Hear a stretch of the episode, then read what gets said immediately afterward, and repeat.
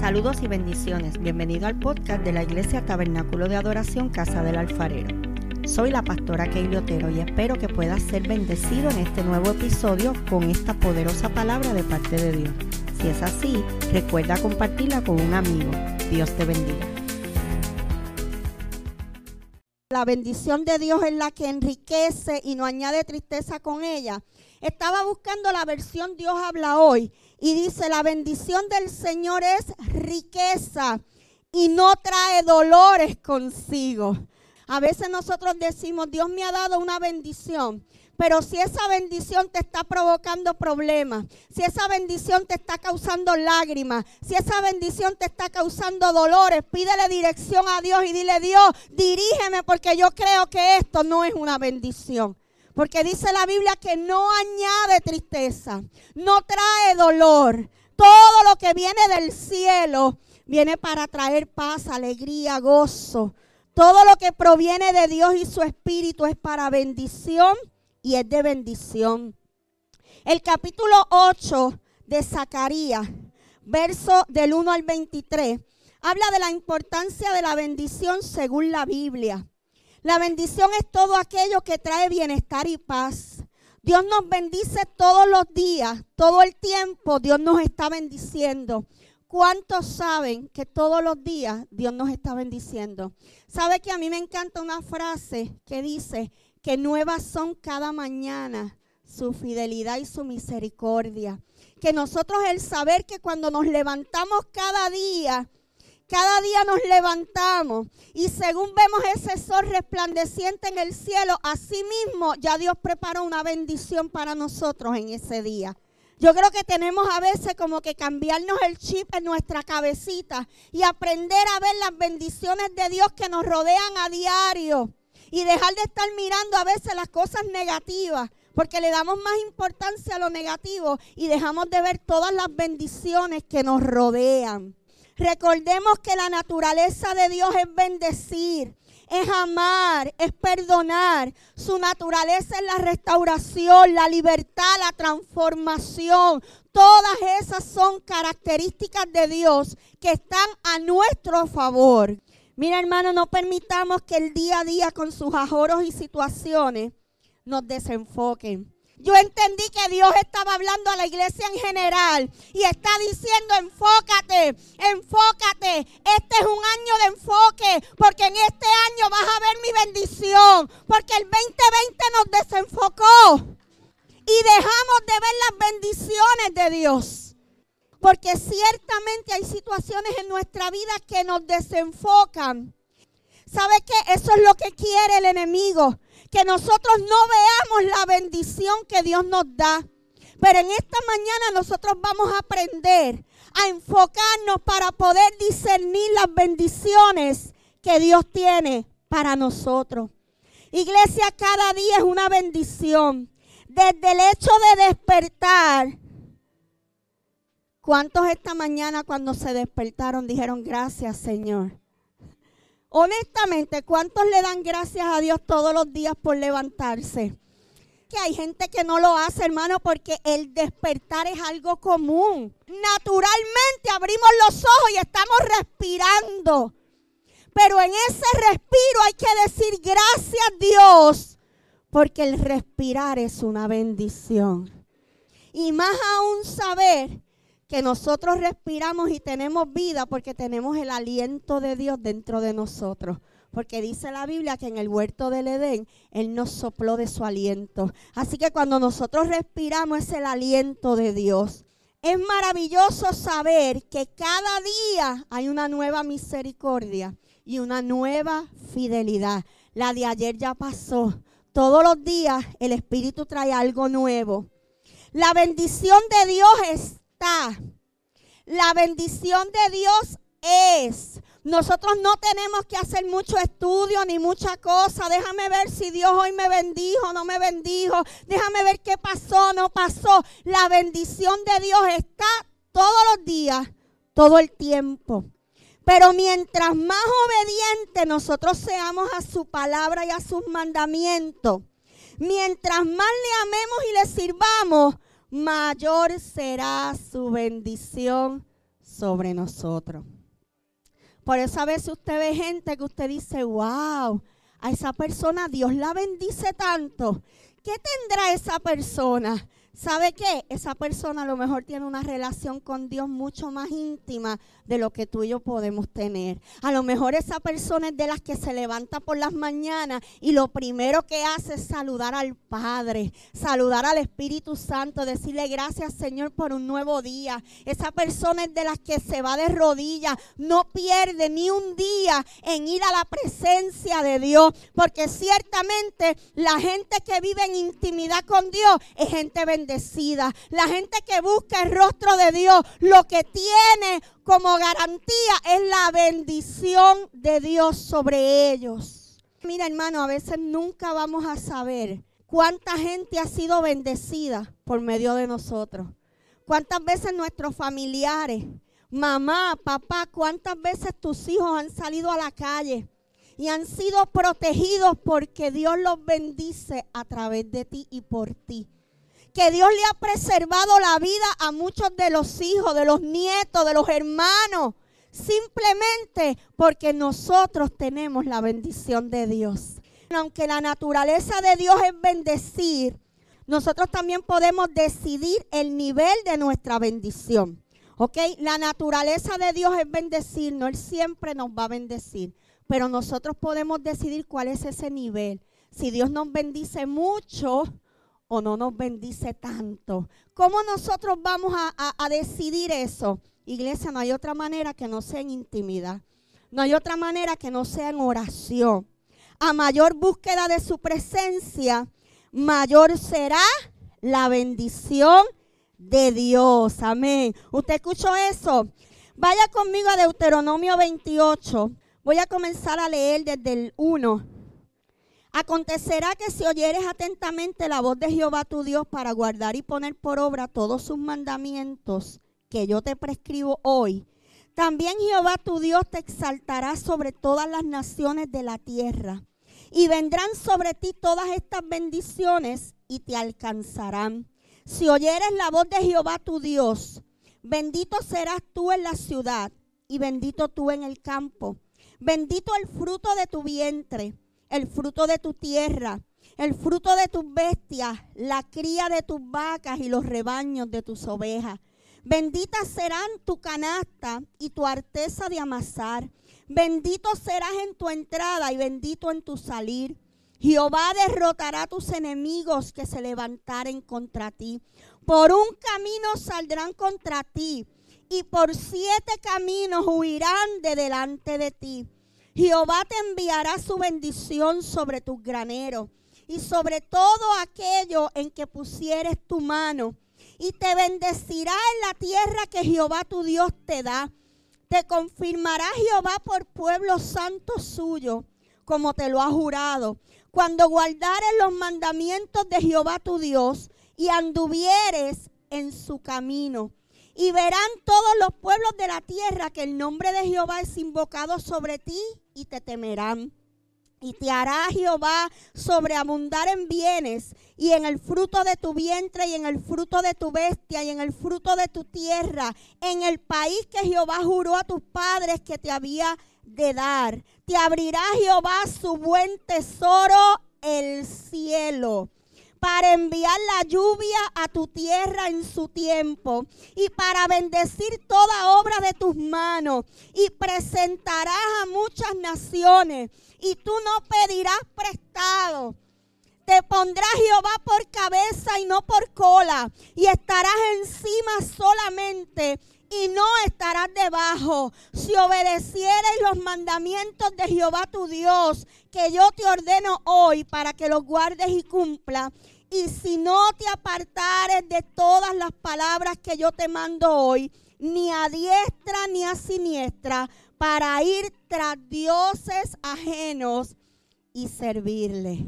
Ahí Dios le está hablando al pueblo de Israel. Pero esta palabra hoy es para nosotros. Mire la promesa que Dios da de bendecir todo. Yo no sé si usted se dio cuenta, pero eso cubre todas las áreas de nuestra vida, nuestros hijos, el fruto, la tierra, lo que la tierra da, el ganado, el sustento, el trabajo. Mira hermano, el verso 1 de eso que yo acabo de leer trae una condición. Dice, si oyeres la voz de Dios, ¿cuál es la primera condición? Hay que oír la voz de Dios. Para guardar y poner por obra todos sus mandamientos. Porque una cosa es oír la voz de Dios y otra cosa es obedecer la voz de Dios. ¿Ok? Y la condición es, tú tienes que oír la voz, pero no solo la vas a oír, sino que la vas a obedecer. Todo esto que yo prescribo hoy, vendrán sobre ti todas estas bendiciones y te alcanzarán.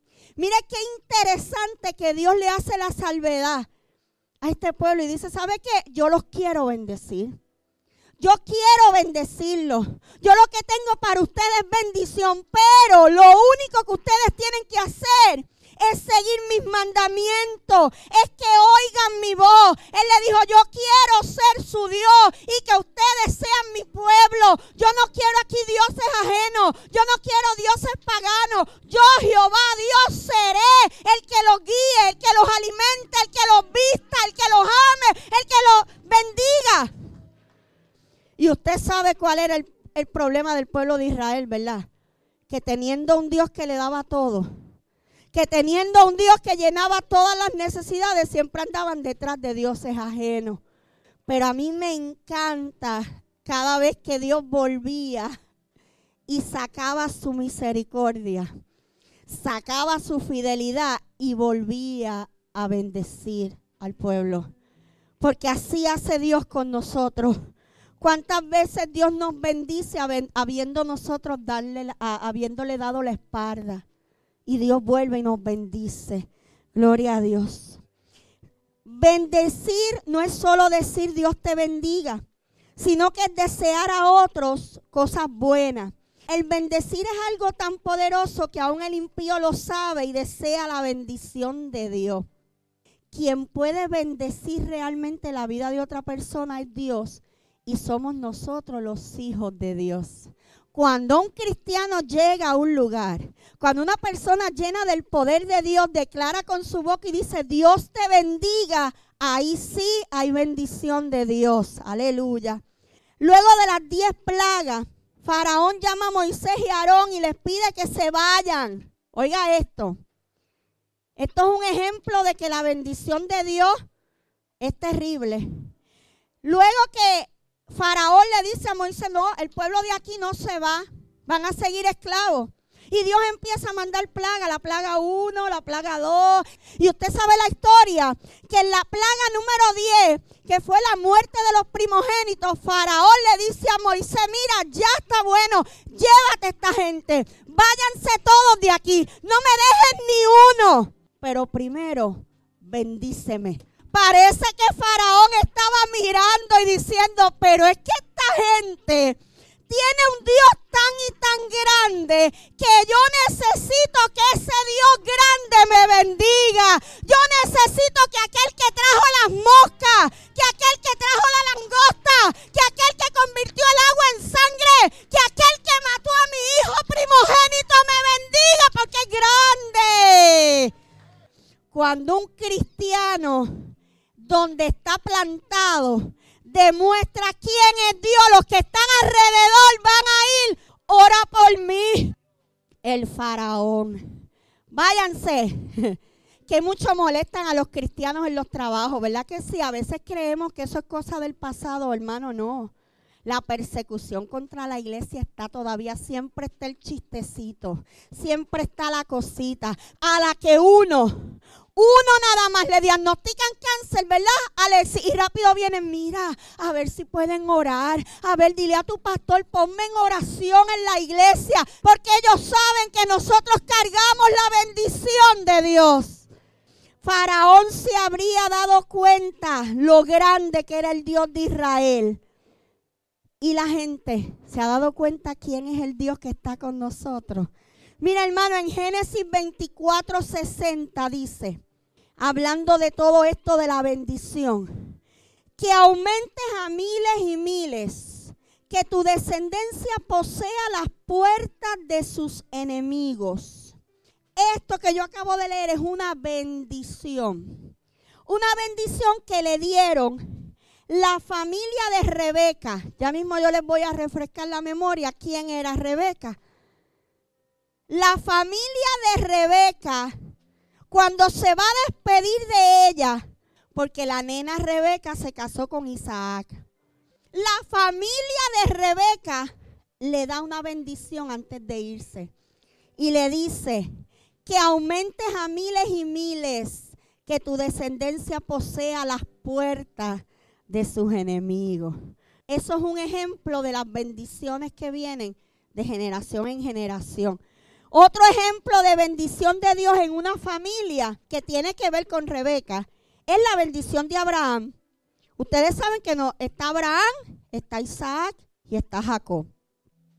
Abraham se casa con Sara. ¿Qué le pasaba a Sara?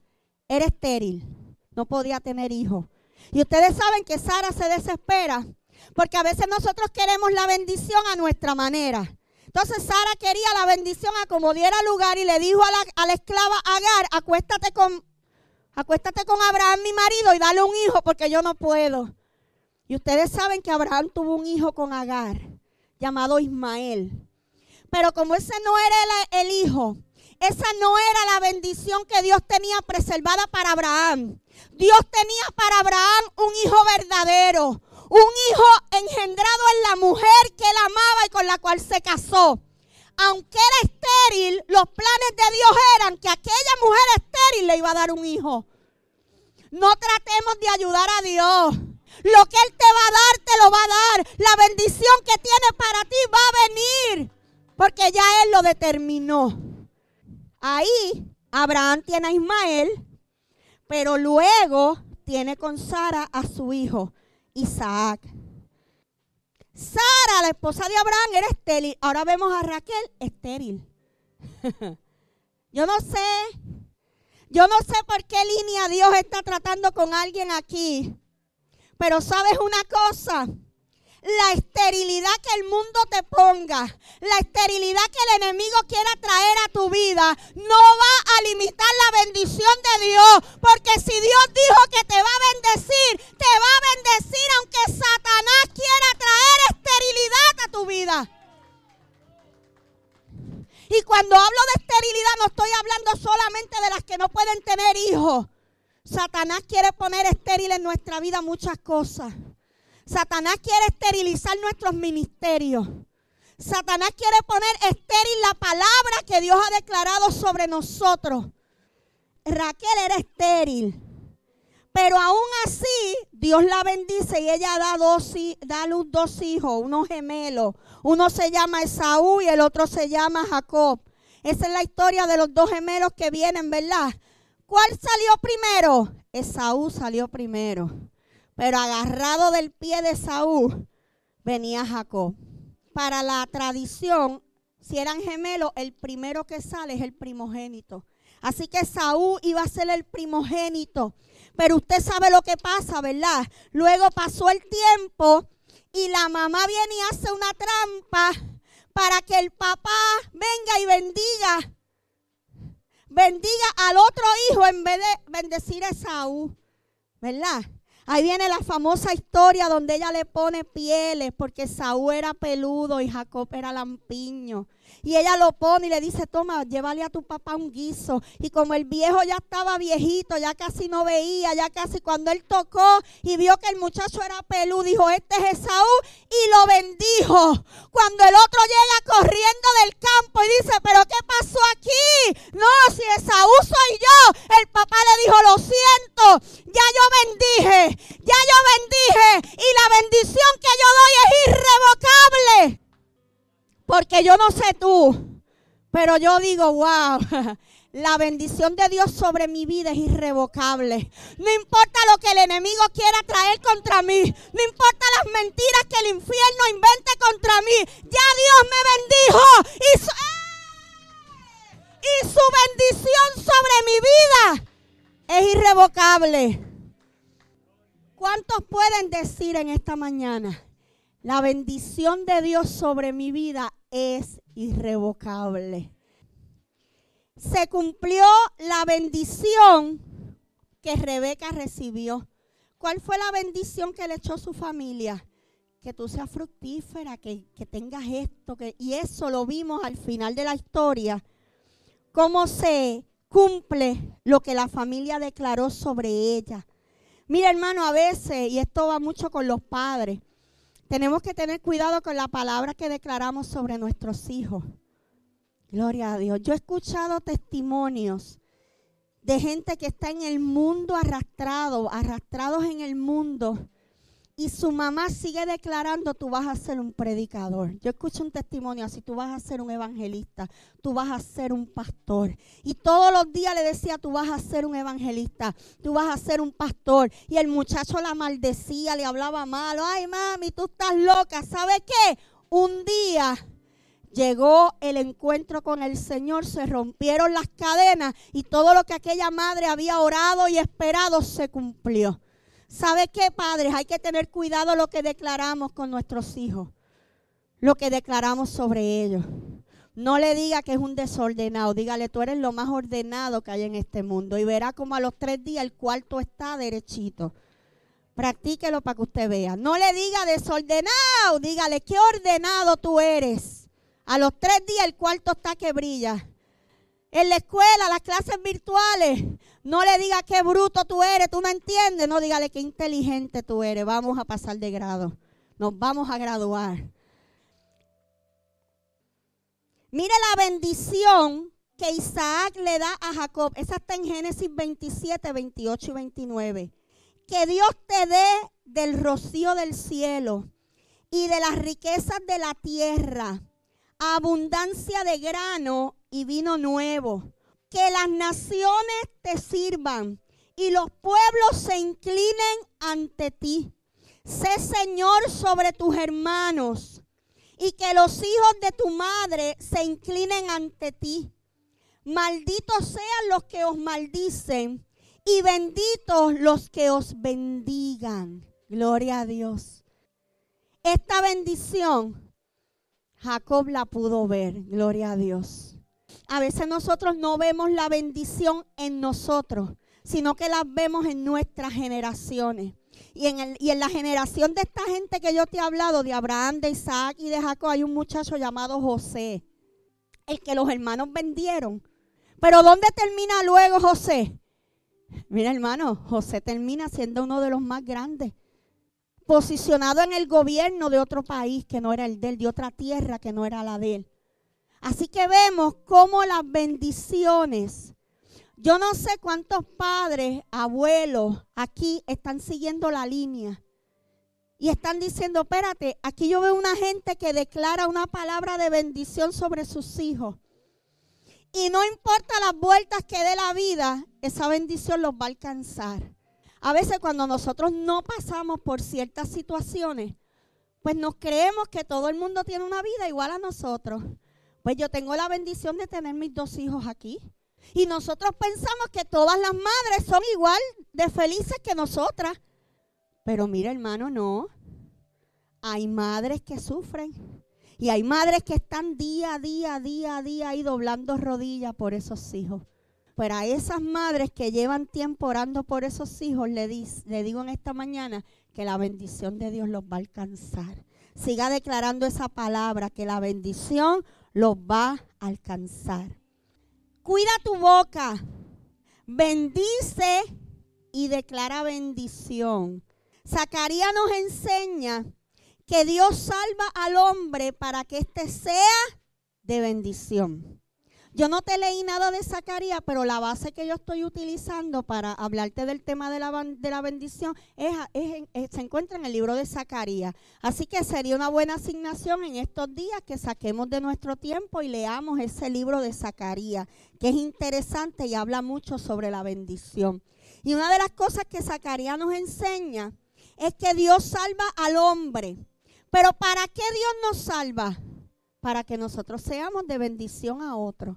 Así que analicemos hoy nuestra vida y digamos, ¿estoy siendo yo de bendición para otros?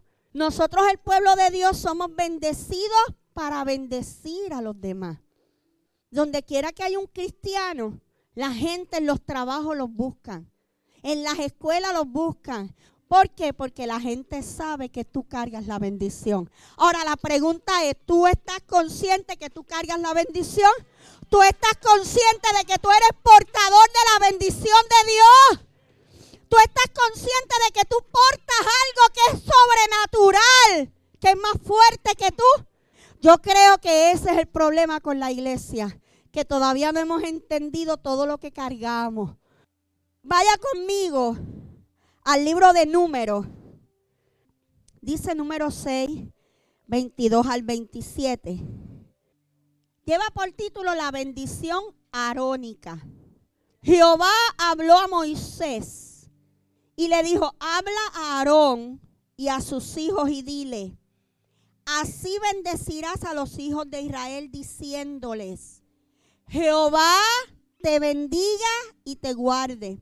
Jehová haga resplandecer su rostro sobre ti y tenga de ti misericordia. Jehová alce sobre ti su rostro y ponga en ti paz. Y pondrás mi nombre sobre los hijos de Israel y yo los bendeciré. Esa es la famosa bendición sacerdotal. Mira, hermano, vamos a desglosarla rapidito. Dile, Jehová te bendiga y te guarde. Tú sabes lo que es guardar, proteger, cubrir. Como la gallina cubre a sus polluelos, así el Señor nos cubre, nos guarda. Jehová haga resplandecer su rostro sobre ti. ¿Sabe la bendición que estaba dando? Le estaba diciendo a aquel pueblo, ¿sabe qué? Que cuando la gente te mire, vea a Dios reflejado en ti. En este tiempo nosotros decimos que cuando la gente te mire, vea a Cristo reflejado en ti. Vea a Dios, vea al Espíritu Santo reflejado en ti. Continúa la oración y tenga de ti misericordia. Yo no sé cuántos de ustedes, cuando oran a Dios, parte de su oración incluye, como la mía, Señor, ten misericordia. Yo no sé tú, pero todos los días yo digo, Señor, ten misericordia. Porque la misericordia de Dios nos alcanza cada día y cada día nosotros tenemos que buscar. Iglesia, nosotros no somos perfectos. Nosotros no tenemos la, la, la aureola, las alitas, estamos por ahí flotando. Todos los días nos levantamos a luchar con una carne, con unas tentaciones, con un pecado, a, a luchar contra el enemigo, que lo que quiere es destruirnos, lo que quiere es hacernos caer. Pero sabe que hay algo que se llama la misericordia de Dios. Y la misericordia de Dios es la que nos sostiene de pie. Jehová alce sobre ti su rostro. ¿Sabe lo que es alzar el rostro? Es mirar. En otras palabras, Jehová te mire. Mira, hermano, yo creo que con que Jehová me mire nada más, eso es suficiente bendición. Pero ¿sabe por qué esto es importante?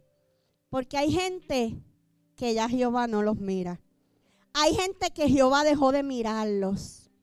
Pero a nosotros Jehová nos mira. Dice uno de los salmos, porque Él atiende al humilde, más al altivo lo mira de lejos. Hay gente que Dios no los mira, hay otros que Dios los mira de lejos, pero a nosotros Dios nos mira con misericordia, con amor. Y termina diciendo, ponga en ti paz.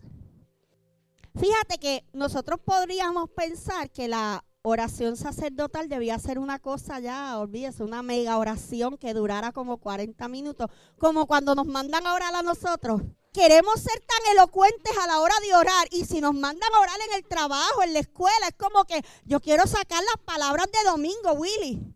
Sin embargo, aquí vemos una oración tan sencilla.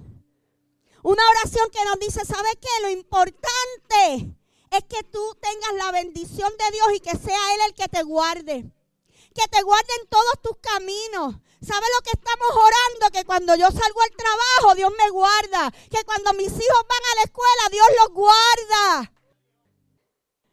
¿Y sabe cómo vivimos? Confiados en aquel Dios que nos va a guardar, en aquel Dios que los va a cubrir, que no importa lo que pase, la cobertura de Dios está sobre ellos. Y eso es lo que vamos a declarar hoy en esta casa cuando los unjamos.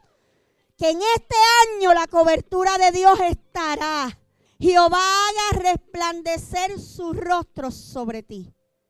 Ay, iglesia que cuando esa, esa bendición sacerdotal incluye que cuando la gente te mire, vea el rostro de Dios reflejado en ti y tenga de ti misericordia. Jehová alce sobre ti sus ojos y ponga en ti paz.